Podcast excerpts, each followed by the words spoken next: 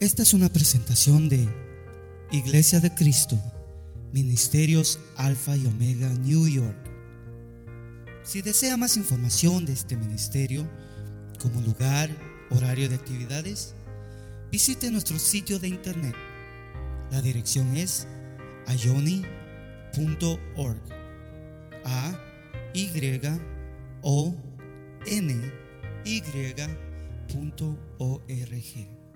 Allí encontrará diferentes recursos y enlaces a nuestras plataformas sociales que deseamos sean de bendición para su vida. Bendiciones. Hoy, aunque he anotado yo bastantes versículos, no sé si los vaya a tocar todos, pero más que exponer lo que el Señor ponía en mi corazón o hacer una exposición bíblica de esto, aunque creo que sí lo, lo haremos. Más que todo es hablar de, de mi corazón hacia lo que la Biblia nos dice acerca de la oración y del ayuno, aprovechando que el día de hoy, pues aquellos que deseen quedarse con nosotros vamos a estar en un tiempo de oración. Creo que es en un sentir común el que estamos viviendo tiempos difíciles. creo que todavía Dios está extendiendo su misericordia, frenando lo rápido del avance de la maldad. Esta semana la Corte Suprema eh, ratificó su decisión de eliminar la ley de la legalidad del aborto, eh, lo que se conoce como Roe versus Wade. Una ley que estaba vigente desde el 1970 aproximadamente y así, hacía que los abortos por cualquier causa fueran legales y no tuvieran ningún tipo de consecuencia legal o criminal. El día de hoy eh, es algo que es ilegal, que es criminal. Los estados tienen en su discreción el aprobar o el negar esa ley. Diría yo, una de las desventajas del estado donde Dios nos tiene es que no la van a aprobar, sino que van a mantener la legalidad del aborto. Sin embargo, en la nación general, de una u otra manera, eso frena el avance de tanto asesinato, a mi punto de vista, asesinato a vidas inocentes, por cualquier causa. Y todavía en medio de estos tiempos, Dios muestra su misericordia frenando el avance de la maldad. Porque todavía Él quiere extender su misericordia salvando, restaurando a aquellos que escuchen el mensaje con un corazón abierto. En el momento que el último escogido de la gentilidad entre al reino de Dios. In the moment that the last person, the last selected persons or person from God coming to the knowledge of the gospel, Christ will come again. En el momento en que el último escogido entre, la iglesia es arrebatada. La Biblia así lo, lo revela. Pero todavía hay un trabajo que realizar. There's still something that we have to do. And we are doing this in the midst of a very difficult time to hold the truth. Y lo estamos haciendo o lo vamos a hacer en el nombre del Señor en medio de un difícil tiempo de mantener la verdad. La verdad va a ser atacada la verdad va a ser perseguida. truth is going to be attacked, the truth is going to be persecuted. This is prophetically, the Lord has previously um, revealed this in Scripture. El Señor ha revelado esto en la Escritura proféticamente, que así iba a pasar. Um, y por eso necesitamos nosotros utilizar los recursos que Dios nos ha dado para estar fuertes. That's why we need to be strong, spiritually strong. And God has given us some resources.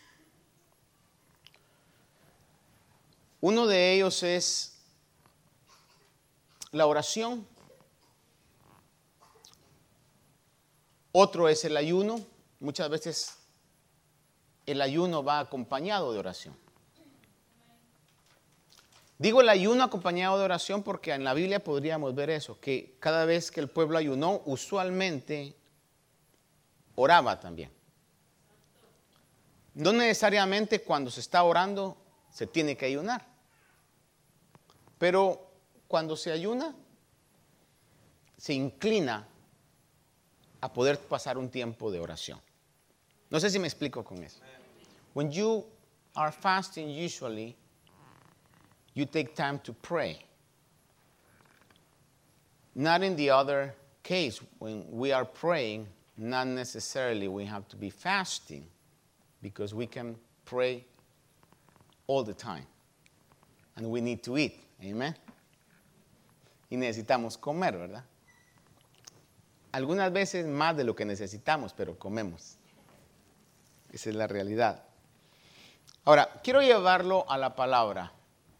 I want you to go with me to some verses and let the Bible speak by itself to our hearts. Quiero llevarlo a unos versículos donde consideremos esto, que la Biblia nos hable. Esther o Esther, chapter 4, verse 3. Esther 4, 3 donde podemos ver que el ayuno demostraba una actitud de aflicción física, espiritual y emocional. When fasting is mentioned in Scripture, it's because the people who were fasting were experiencing very uh, any some kinds of affliction, physical, emotional, or spiritual affliction. En el caso de Esther, Esther 4, creo que la mayoría conocemos la historia de Esther. Querían matar a todos los judíos y se dio una ley para que mataran a todos los judíos. Y entonces dice 4.3, y en cada una de las provincias y en todo lugar donde llegaba la orden del rey y su decreto, había entre los judíos gran duelo y ayuno, llanto y lamento, y muchos se acostaban sobre silicio y ceniza. ¿Por qué estaban ayunando? Pues hasta cierto punto porque cuando uno tiene aflicciones grandes, hasta el hambre se le va. When you are in great pain or affliction, you lose your appetite. O a lo menos eso sería lo lógico, ¿verdad? Por eso dice el dicho ahí, enfermo que come, dice, no se muere, ¿verdad? Pero es decir, creo que todos nosotros hemos experimentado momentos donde hay una problemática, una aflicción grande y hasta el hambre se le va a uno. Se ve el hambre, se le va el sueño a veces. Entonces, el ayuno es símbolo de que hay una aflicción interna y entonces eh, el pueblo ayunaba. Decía, si no voy a comer, voy a, voy a presentar mi vida delante de Dios. Ahora, quizás usted diga, pastor, pero yo no estoy en aflicción. Maybe you will say, I'm not in affliction. Y yo le pregunto, ¿seguro que no está en aflicción? Posiblemente físicamente no esté en aflicción, pero si nuestra alma pudiera hablar,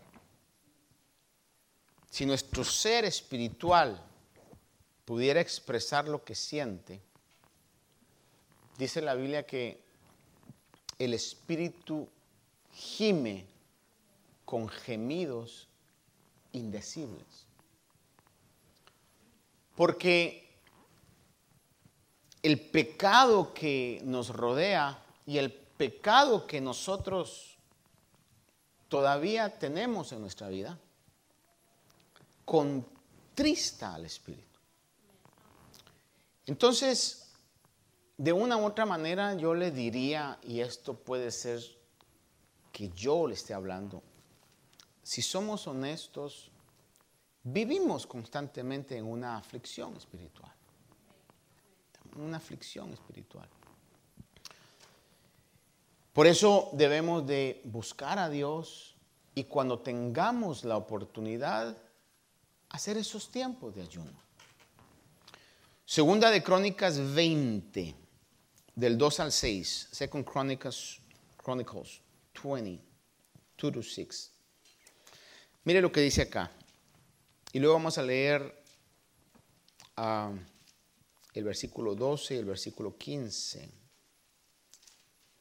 Dice, entonces vinieron algunos y dieron aviso a Josafat diciendo, viene contra ti una gran multitud de más allá del mar de Aram, y he aquí están en Haseson Tamar, es decir, en Engadi. Y Josafat tuvo miedo y se dispuso a buscar al Señor y proclamó ayuno en toda Judá. ¿Qué lo motivó a hacer el ayuno? Miedo. Y el miedo a que venía un ejército que él no tenía la capacidad de enfrentar. Entonces Josafat se puso en pie en la asamblea de Judá y de Jerusalén, en la casa del Señor, delante del atrio nuevo, y dijo, oh Señor Dios de nuestros padres, ¿No eres tú Dios en los cielos? ¿Y no gobiernas tú sobre todos los reinos de las naciones? En tu mano hay poder y fortaleza y no hay quien pueda resistirte. Tenía la convicción clara de que si buscaba a Dios, estaba buscando un, no un Dios débil, estaba buscando a un Dios fuerte. Y el 2012 vemos en el transcurso de este pensamiento dice, oh Dios nuestro, no los juzgarás porque no tenemos fuerza alguna delante de esta gran multitud que viene contra nosotros y no sabemos qué hacer, pero nuestros ojos están vueltos hacia ti. Oiga esa frase. No sabemos qué hacer, pero nuestros ojos están vueltos hacia ti. We don't know how to do or we don't know what to do, and I'm certain that there are situations in the life of everyone present here that we have encountered that type of situations. You don't know what to do. Estoy seguro que todos aquí hemos pasado situaciones y vamos a pasar situaciones en las que no sabemos qué hacer. No sabemos qué hacer. Y nuestra alternativa mejor, no voy a decir única porque a veces nosotros nos creamos alternativas que no son las correctas, pero nuestra alternativa correcta sería buscar a Dios en estos momentos. The best alternative that we can act upon those situations, in those situations, is to seek God. Because even though we don't know what to do in those situations, He knows what we should do. Dios sí sabe lo que tenemos que hacer. Y en el 15, 2015 dice, y dijo, prestad atención, 2015. Y dijo, prestad atención todo Judá, habitantes de Jerusalén, Y tú, rey Josafat, así dice el Señor. Vea la respuesta de Dios. The answer from God. No temáis ni os acobardéis delante de esta gran multitud, porque la batalla no es vuestra, sino de Dios. Ese fue un gran descanso para la vida de Josafat. That was such a big relief for Jehoshaphat. Que el Señor le dijo, no os amedrentéis, porque la batalla es mía, dice el Señor. Pero lo que quiero que usted vea es que qué lo motivó a buscar y ayunar. La aflicción, la desesperación, la incertidumbre. Y todos hemos experimentado o experimentaremos ese tipo de situación. Usualmente el ayuno va acompañado de oración. Usually when we fast is accompanied by prayer. Psalms 35:13. Salmo 35:13 dice, "Pero yo cuando ellos estaban enfermos, vestía de silicio, humillé mi alma con ayuno y mi oración repetía en mi pecho. Habla el salmista.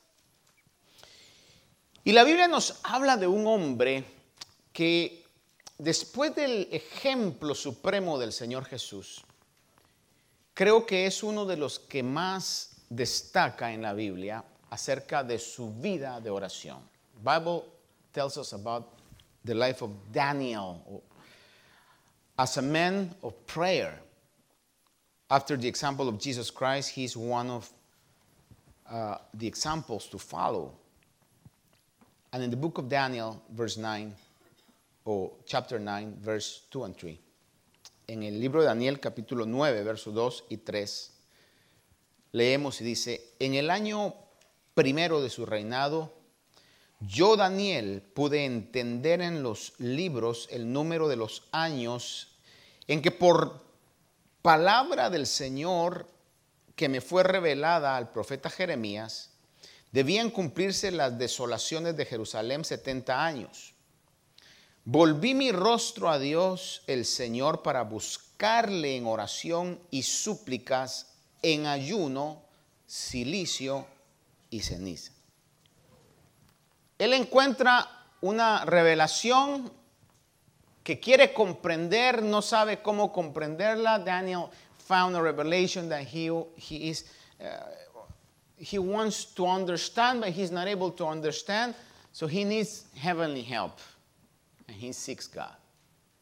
Necesita la ayuda del cielo para entender esa revelación y busca a Dios. ¿Y cómo lo buscó? Con ayuno, con oración, con súplica.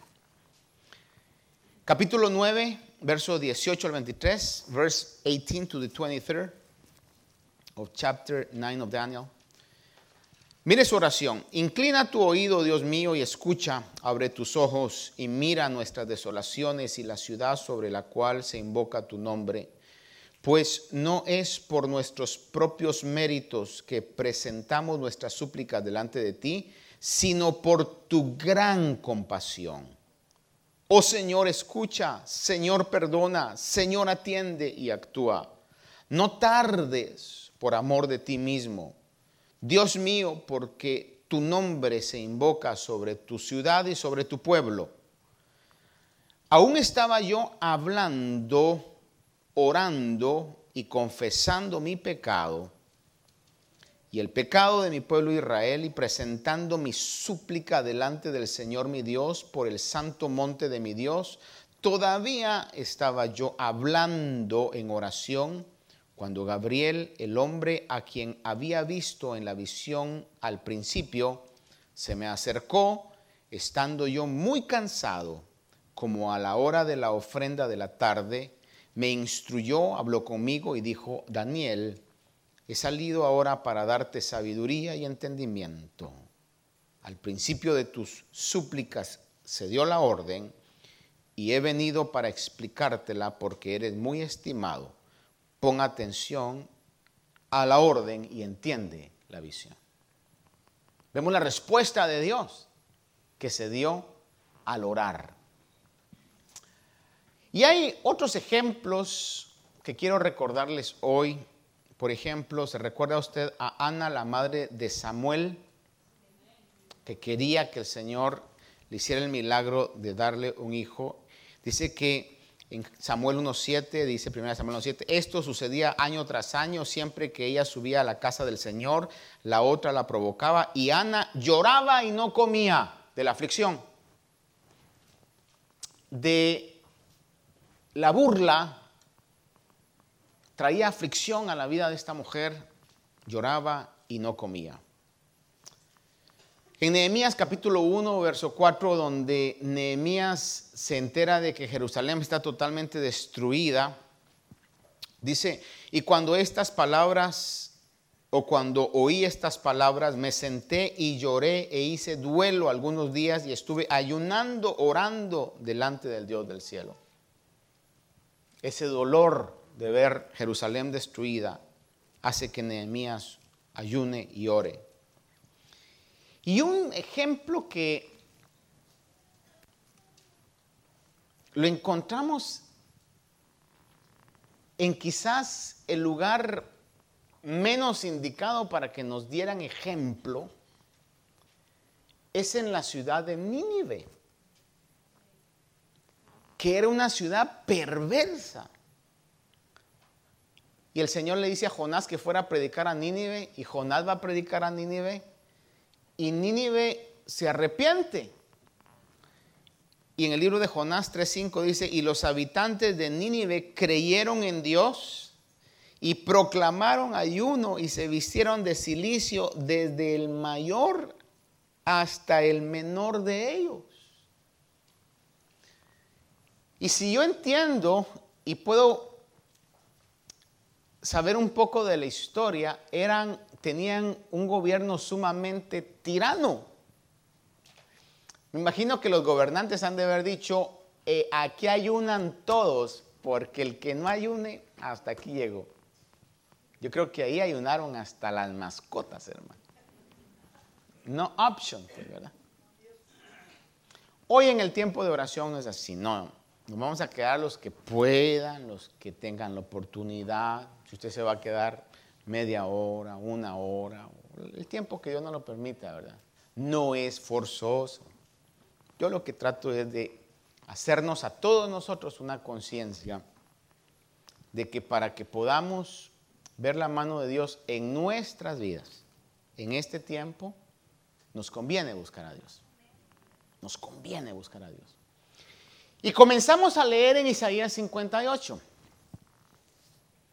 Un pasaje que es bastante ah, importante y tenemos que entenderlo muy bien. Porque el pueblo de Israel había practicado un ayuno que la intención era dar una apariencia de espiritualidad. Los religiosos al ayunar no se arreglaban, se notaba que estaban ayunando, despeinados, demacrados, con carita así de hambre, quizás está caminando despacio, que estoy ayunando, estoy ayunando. Sin embargo, cuando actuaban después de terminar los ayunos, amenazaban, no ayudaban al que tenía necesidad, eran crueles, eran orgullosos. Y entonces, en el capítulo de 58 de Isaías, Dios habla y dice, ese no es el ayuno que yo he escogido. ¿Por qué voy a decir esto? Lo voy a decir a mí. Si yo paso tiempo con Dios, yo, si yo paso tiempo con Dios y digo, tuve un momento tan lindo con Dios y salgo con echando rayos y centellas y señalando, ¿será que pasé tiempo con Dios? O cumplí nada más un requisito para que, para que vean que el pastor ora. para que vean que el pastor ayuna. Pero después salgo, es que tengo hambre y no me comprenden. Pues entonces coma para verlo de ese humor, entonces mejor no ayune, pues. ¿Sí me explico? Es decir, si pasamos tiempo con Dios, genuino tiempo con Dios, eso va a afectar nuestra conducta. Porque si no, hermanos, estamos solamente siendo religiosos. Si el mundo no mira un cambio en Martín Azurdia, escogí el trabajo más sufrido, menos recompensado, menos reconocido de esta vida. Y aunque usted diga, ah, eso de recompensado, reconocido, no se lo creo, pastor, porque luego le andan trayendo que comida, pero no compensa. Honestamente le digo, no compensa las cargas emocionales que uno puede tener. Ya le dije la otra vez, yo río con los que ríen y en cuestión de tres, cuatro horas tenemos que cambiarnos el chip y ahora a llorar con los que lloran. Porque así es a veces. Tiene una gran noticia. Ah, pastor, le quiero compartir esto maravilloso. Al rato otra llamada, pastor, por mí, porque usted está en los highs y de repente en los lows, hermano. Y eso no lo compensa cualquier cuestión, hermano. Si, no, si, no, si no es Dios, pues el que llama, pues, ¿verdad? Y el que da la, da la ayuda en este caso. Pero si decimos que pasamos tiempo con Dios y luego salimos peor que como entramos, ¿con quién pasamos tiempo? ¿Con Dios o con nosotros mismos? Una buena pregunta, ¿verdad? Creo que es válida. Y es lo que el Señor está diciendo. Ese no es el ayuno que yo escogí. En otras palabras, no están buscándome como deben buscarme. Por eso cuando el Señor ejemplificó acerca de la oración, puso a dos personas, a un fariseo y a un publicano. Y el fariseo llegó diciendo, te agradezco Señor, porque yo no soy como ese. Yo oro, yo ayuno, yo aporto. Yo no soy como ese. Y el otro llegó golpeándose el pecho, reconociendo su necesidad y su miseria y decía, ten piedad de mí, Señor, porque soy pecador. Y, y el Señor dijo, ¿quién bajó justificado? ¿Quién salió distinto de ese tiempo? El que reconoció su necesidad. Cuando yo llego necesitado, hermano, mire, yo no voy a estar viendo que mi oración sea en una fonética correcta, en una oratoria aceptable. Voy a tener las oraciones de Pedro hundiéndose en el mar en una agonía. ¡Sálvame! No le entró con introducción, protocolo. ¡Sálvame, Señor! Y el Señor extendió su mano. Entonces, cuando vemos en el ayuno de Isaías 58, nos habla de que si nosotros tenemos actitudes, y le voy a leer una vez lo que usted ya leyó, Isaías 58, 6. Mire, ¿no es este el ayuno que yo escogí? Dice, desatar las ligaduras de impiedad, en otras palabras, que tengas una actitud de ayuda soltar las coyundas del yugo, que no seas controlador, dejar ir libres a los oprimidos y romper todo yugo. No es para que partas tu pan con el hambriento. ¿Qué está diciendo? Comparte de lo que tienes.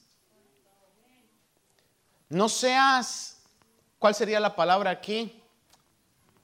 Miserable, acaparador, egoísta, ¿sí? Es lo que está diciendo el Señor. Por eso, hermanos, mire, si estamos en el Evangelio, porque nosotros escogimos la religión cristiana evangélica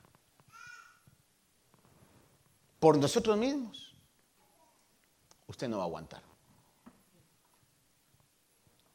Pero si Dios lo trajo y Dios ha depositado su Espíritu Santo,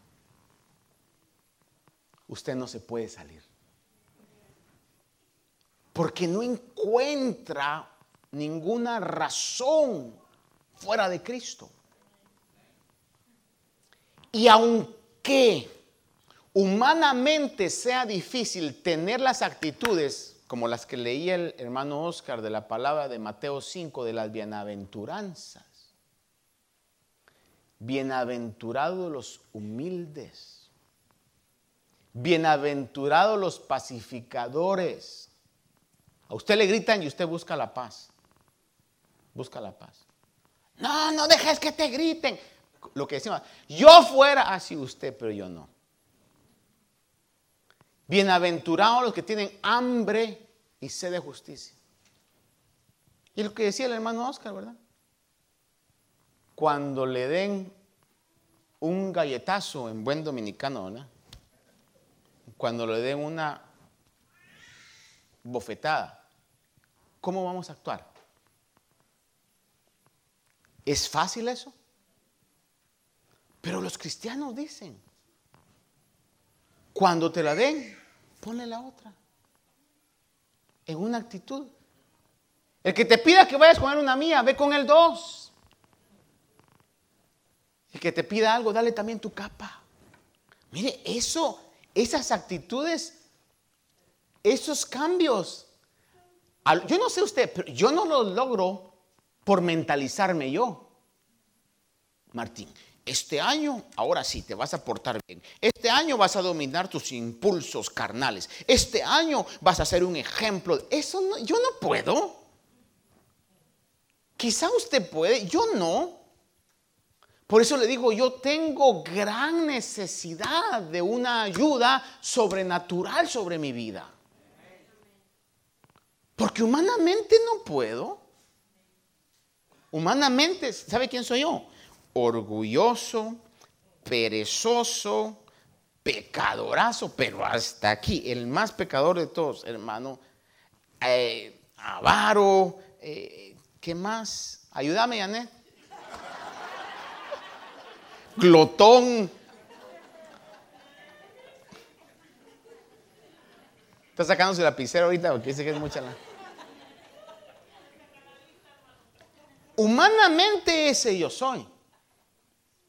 Por eso, si usted durante el tiempo ha visto algo bueno en mí, no soy yo, es Dios en mí. Usted viera lo que yo soy.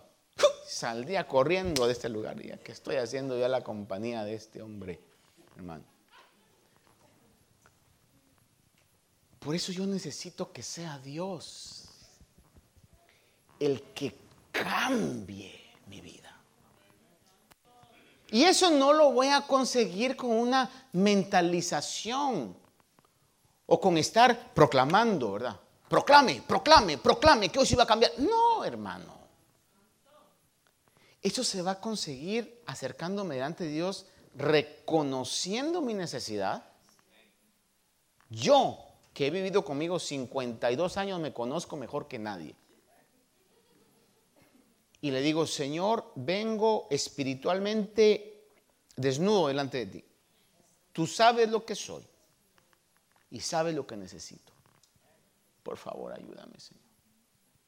Y aparte de eso, Señor, me estás pidiendo que sea luz en este mundo. Yo, Señor. Si tú no me das la luz, es imposible para mí. Entonces, Señor, te necesito, por favor, te necesito. Entonces, cuando nos acercamos y ayunamos o oramos con esa actitud de necesidad, Dios va a dar lo que necesitamos para que salgamos transformados. Y va a escribir su ley en mi corazón y donde mi corazón estaba gobernado, y aquí déjeme hacer un paréntesis aquí. Escribir la ley es como va a cambiar el programa, pues. Quita el chip, ¿verdad? En términos modernos. Nos remueve esa aplicación vieja y nos pone la aplicación correcta. Y ahora usted, por causas que no entiende, ama a los enemigos. Y ahora usted, por causas que no entiende, a los que lo maldicen, siente compasión y dice, Señor, ten misericordia, Señor, de esta persona. O antes fuera, con el programa viejo, con el chip viejo. No, usted dice, ay, mijito, no supo con quién se metió. Hoy sí, vas a ver cómo es que truenan los chicharrones, dijo alguien ahí, ¿verdad? Pero cuando ya se ha cambiado eso, es imposible. Es imposible. Hoy es el tiempo cuando necesitamos ayunar. Cuando digo hoy es después de que el Señor se fue, comenzaba el tiempo cuando necesitábamos ayunar. Los discípulos le dijeron, no los discípulos, sino los fariseos le dijeron, oye, ¿por qué los discípulos de Juan ayunan y tus discípulos no ayunan? Y el Señor les dijo, ¿cómo van a ayunar si el novio está con ellos? Imagina usted que lo inviten a una boda de ayuno si quiere que no vayan a su boda, diga eso. Va a haber boda de ayuno. Nadie va a ir, hermano. Si, lo que uno espera en las bodas y los cumpleaños y todo eso es la comida, hermano. Los que están disfrutando ahí son los que se van a casar. A usted que, se casen, ¿verdad? Usted dice, quiero, ¿qué, va a haber de comer? Pues, ¿verdad? Entonces, es ilógico. Yo estoy aquí con ellos, con los discípulos. Ahorita no van a ayunar. Pero vendrá el tiempo cuando el novio será quitado. Y entonces ayunarán. Y de la tierra corporalmente nuestro Señor fue quitado. Entonces se abre el tiempo para que nos enfrentemos a los retos que la vida nos trae, que la vida nos trae. Y en esos momentos como Josafat, en esos momentos como Ana, en esos momentos como Daniel, en esos momentos como Nehemías, buscar al Señor, decirle, Señor, no sé qué hacer pero tú sí sabes qué hacer. No tengo fuerzas, pero tú me puedes dar la fuerza y la fortaleza. No tengo ánimo, pero tú puedes cambiarme el ánimo. No tengo la capacidad mental, pero tú puedes darme la sabiduría, Señor. Y por eso llego delante de ti a buscarte. En Hechos podemos ver, Hechos 1.14, podemos ver cómo la iglesia del principio practicó esto. Hechos 1.14 dice, todos estos estaban unánimes, entregados de continuo a la oración, junto con las mujeres y con María, la madre de Jesús, y con los hermanos de él. Mire cómo la iglesia del libro de los Hechos dice que estaba continuamente entregados a la oración, continuamente entregados a la oración. Hechos 2.42 dice, y se dedicaban continuamente a las enseñanzas de los apóstoles, a la comunión, al partimiento del pan y a la oración. En Hechos 6.4 dice, y nosotros nos entregaremos a la oración y al ministerio de la palabra. Aquí está hablando los apóstoles, después de que designaron a los diáconos, dice, y nosotros nos entregaremos a la oración y al ministerio de la palabra. ¿Ha leído usted un bumper sticker o alguna otra publicidad eh, que dice sencillamente esto? Prayer works. ¿Cuántos han leído esa? Prayer works.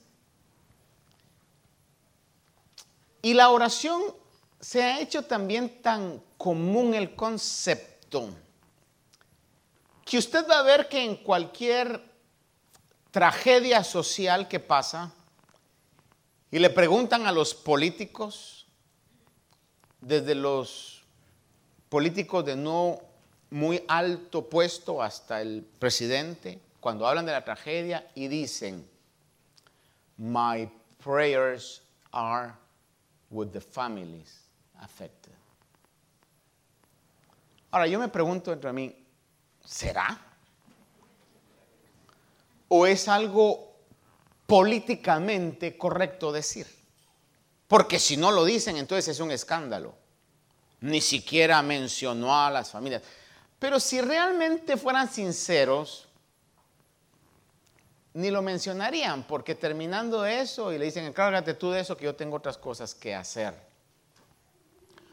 Sin embargo,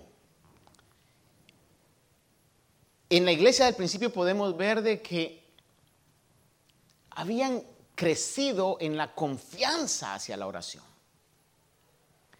Creían en que la oración trabajaba. Creían. They believe that prayer works. Y es algo que hoy quisiera con todo mi corazón, yo una vez más, yo. Restaurar si algún día lo tuve y si nunca lo he tenido, aprenderlo en mis años de vejez, que la oración trabaja. I want to learn that prayer works. Y no quiero aprenderlo aquí nada más. Quiero aprenderlo en una práctica. Porque el que más sabía ese concepto y nos dejó el ejemplo fue el Señor Jesús. Por eso uno de sus discípulos en una oportunidad le dijo, eh, Señor, enséñanos a orar así como Juan enseñó a sus discípulos. Enséñanos a orar. ¿Por qué? Porque lo miraban orar. Aún, por ejemplo, en Lucas 11.1 dice, le voy a leer dos pasajes en Lucas, Lucas 6.12 y Lucas 11.1. Lucas 6.12 dice, en esos días, hablando de Jesús, él se fue al monte a orar y pasó toda la noche en oración a Dios. Toda la noche en oración a Dios. Y Lucas 11.1 dice, y aconteció que estando Jesús orando en cierto lugar, cuando terminó, le dijo uno de sus discípulos, Señor, enséñanos a orar, así como Juan enseñó también a sus discípulos. Otros pasajes nos hablan que continuamente se iba, se retiraba a lugares solitarios a orar. Jesús creía que la oración trabajaba. Y hoy en día, hermanos, necesitamos restaurar una de las cosas que necesitan urgentemente ser restauradas es la fe en la oración. Te repito eso, la fe en la oración. Porque solamente en esa comunión genuina con Dios vamos genuinamente a cambiar. Y el Señor habló de la oración y dijo, cuando ores, dice, no seas como los hipócritas que ensanchan sus vestidos y ponen cara triste. Se entra en lo secreto, en lo secreto. Fíjese que a veces, y hoy puede ser un momento en donde aquellos que quieran, que vayan a poder quedarse, quizás no va a haber nadie aquí motivando. Porque a veces decimos, qué buena estuvo la oración, porque estuvo alguien eh, motivando y motivando y motivando, ¿verdad? Pero a veces es necesario esos momentos de oración silenciosa en donde usted escudriña lo profundo de su corazón y nadie oye lo que usted está hablando. Pero usted está hablando con Dios. El Espíritu está escudriñando lo profundo de su corazón y el Espíritu lo está llevando. Y en esos momentos a veces Dios nos encara a nuestra realidad. Y aquellos que han puesto sus oraciones, que vamos a estar orando también por ellas, presentándolas delante de Dios, yo he llegado a comprender cada vez que me ponen una petición de, de oración por salud, no solamente oro, Señor sana, Señor restaura, sino Señor, que se pueda entender por qué tú lo has permitido, Señor. Y que esta situación nos sirva para lo más importante que es la salvación de nuestra vida y la salvación de nuestra alma. que puedas tú revelarnos por qué permites eso en nuestra vida. Porque nadie nos ama más que Dios. Y si Dios permite un accidente, una enfermedad, una pérdida de cualquier bien material, si Dios lo permite, es porque tiene algún propósito detrás de esa situación. Me decían unos hermanos tiempo atrás, comenzaron a pasar situaciones en su salud, me decían, pastores, que hemos entendido que nos habíamos olvidado de llegar a la iglesia a buscar a Dios. De llegar y olvidarse de todo cuando tengamos privilegio y meternos con Dios. Es que Dios permite cosas en nuestra vida para lo más importante, lo espiritual. Entonces, a veces cuando usted está orando, está escudriñando su corazón y quizás sus palabras son, Señor, por favor, dame ese trabajo, Señor. Y el Espíritu le dice, ¿y para qué lo quieres? Y cuando el Espíritu nos habla, nos confronta, como si nos conociera. ¿No lo quieres por buenas razones? ¿Quieres para que te reconozcan, para que te aplaudan? O déjeme pensar en algo que no se da, pero por si se diera, digo yo. Padre, concédeme ese carro, Señor, que vi tan bonito, Dios mío, ahí en el dealer, Padre. Padre Santo, tú sabes de que mi familia ha crecido, Señor, y ahora necesito ese carro para que estén cómodos. Y de repente el Espíritu lo, lo, lo confronta. Y le dice el Espíritu, esta es la razón real. No es porque el hermano y la hermana y fulano y mengano se compraron carro y entonces ahora te sentís de menos porque no tenés el carro que ellos tienen. Y uno se siente así como, me cachaste, Señor. Porque usted podrá dejar las rodillas. Y si Dios le da, voy a pensar, ¿verdad? Ese carro le aseguro que no va a ser de bendición para usted. Pero la Biblia dice que toda buena dádiva y don perfecta viene de Dios. En su tiempo, Dios sabe lo que necesitamos. Quizás, mira, para que tú seas feliz, lo que necesitas, no voy a mencionar ningún carro, ¿verdad? Porque puedo herir a alguien ahí. Bueno, voy a mencionar el que yo tengo, ¿va? Un Nissan Rogue es lo que necesitas. Y no nuevo, sino como de ocho años atrás. Porque Dios sabe qué es lo que nosotros necesitamos, ¿sí o no? Dice la Biblia, si pedimos conforme a su voluntad, Él nos oye. Y si Él nos oye, recibiremos lo que hemos pedido. Por eso cuando usted lee en Isaías 58 dice, si tienes esas actitudes de compartir, de ser eh, leamos aquí lo que le voy a leer. No si, por ejemplo, el Señor dice, si tienes las actitudes de que eres justo, de que eh, no te escondes de tu semejante, de que te compadeces del pobre, que eres no controlador, sino que eres ayudador, dice en Isaías, si tienes esto, mire lo que dice. Entonces tu luz despuntará como la aurora y tu recuperación brotará con rapidez. Delante de ti irá tu justicia y la gloria del Señor será tu retaguardia. Dice, entonces invocarás y el Señor responderá, clamarás y Él te dirá, heme aquí. Imagínese usted tener a Dios en esa disposición. Clamo y el Señor dice, heme aquí. Mire, el ejemplo no es el mejor, pero lo voy a usar. El señor Putin se inventó una invasión a Ucrania. Y entonces le dijo a su gente que era una operación militar, pero realmente es una invasión según lo que han puesto acá. Y vea usted, como se ve que es algo infundado, realmente sin los eh, méritos para que pudiera ser una guerra provocada, Entonces, ahora Ucrania pide ayuda a la Unión Europea y la Unión Europea en lo que puede, ahí está, ahí está, ahí está. Estados Unidos pide ayuda, ahí está, ahí está, ahí está. Ahora saque de su mente a Ucrania y a Rusia. Estamos en una guerra espiritual. ¿Sí o no? Si estamos peleando las batallas del Señor, del Señor, usted le pide al Señor el Señor dice, ahí está. ¿Qué necesitas? 50 F-16, ahí está. 200 tanques, ahí están.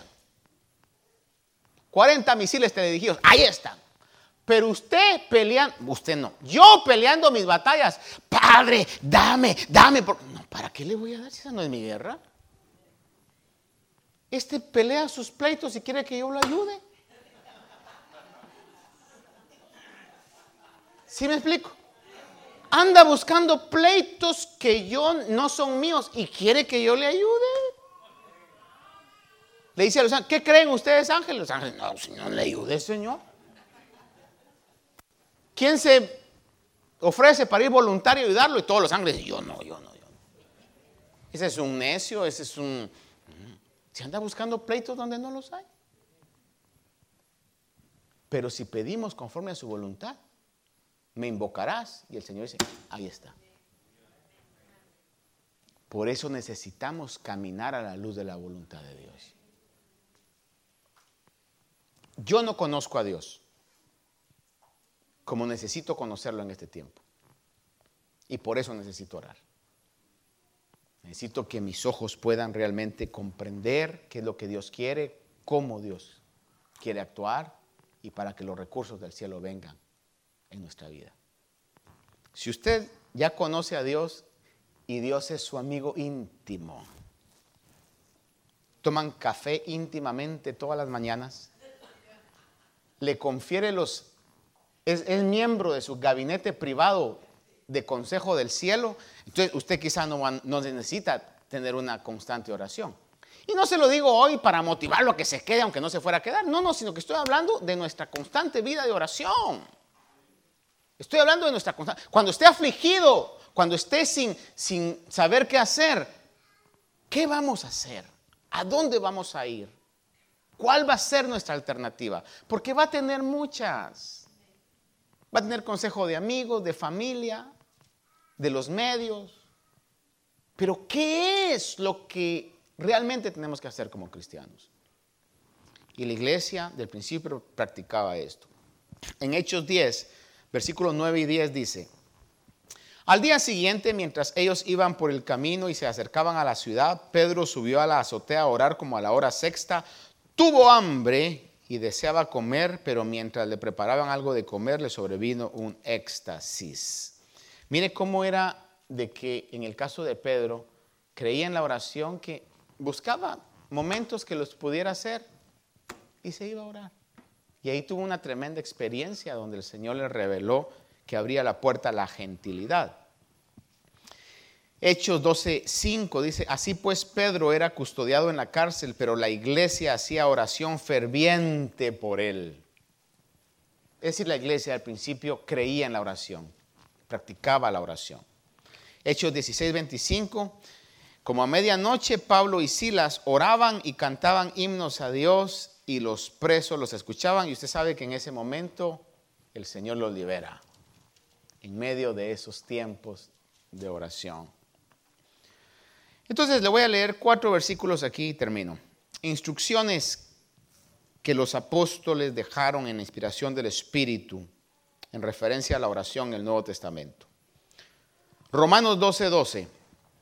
Romanos, Romans 12, 12. These are instructions, apostolic instructions to the church, the early church in the beginning.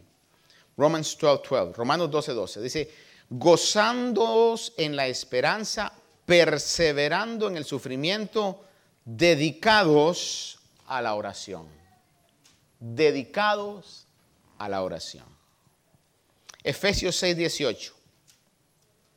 Con toda oración y súplica, orad en todo tiempo en el Espíritu. Y así velad con toda perseverancia y súplica por todos los santos. Con, en todo tiempo, en todo tiempo. Colosenses 4, 2, 4 dice, perseverad en la oración, velando en ella con acción de gracias, orando al mismo tiempo también por nosotros para que Dios nos abra una puerta para la palabra a fin de dar a conocer el misterio de Cristo por el cual también he sido encarcelado para manifestarlo como debo de hacerlo.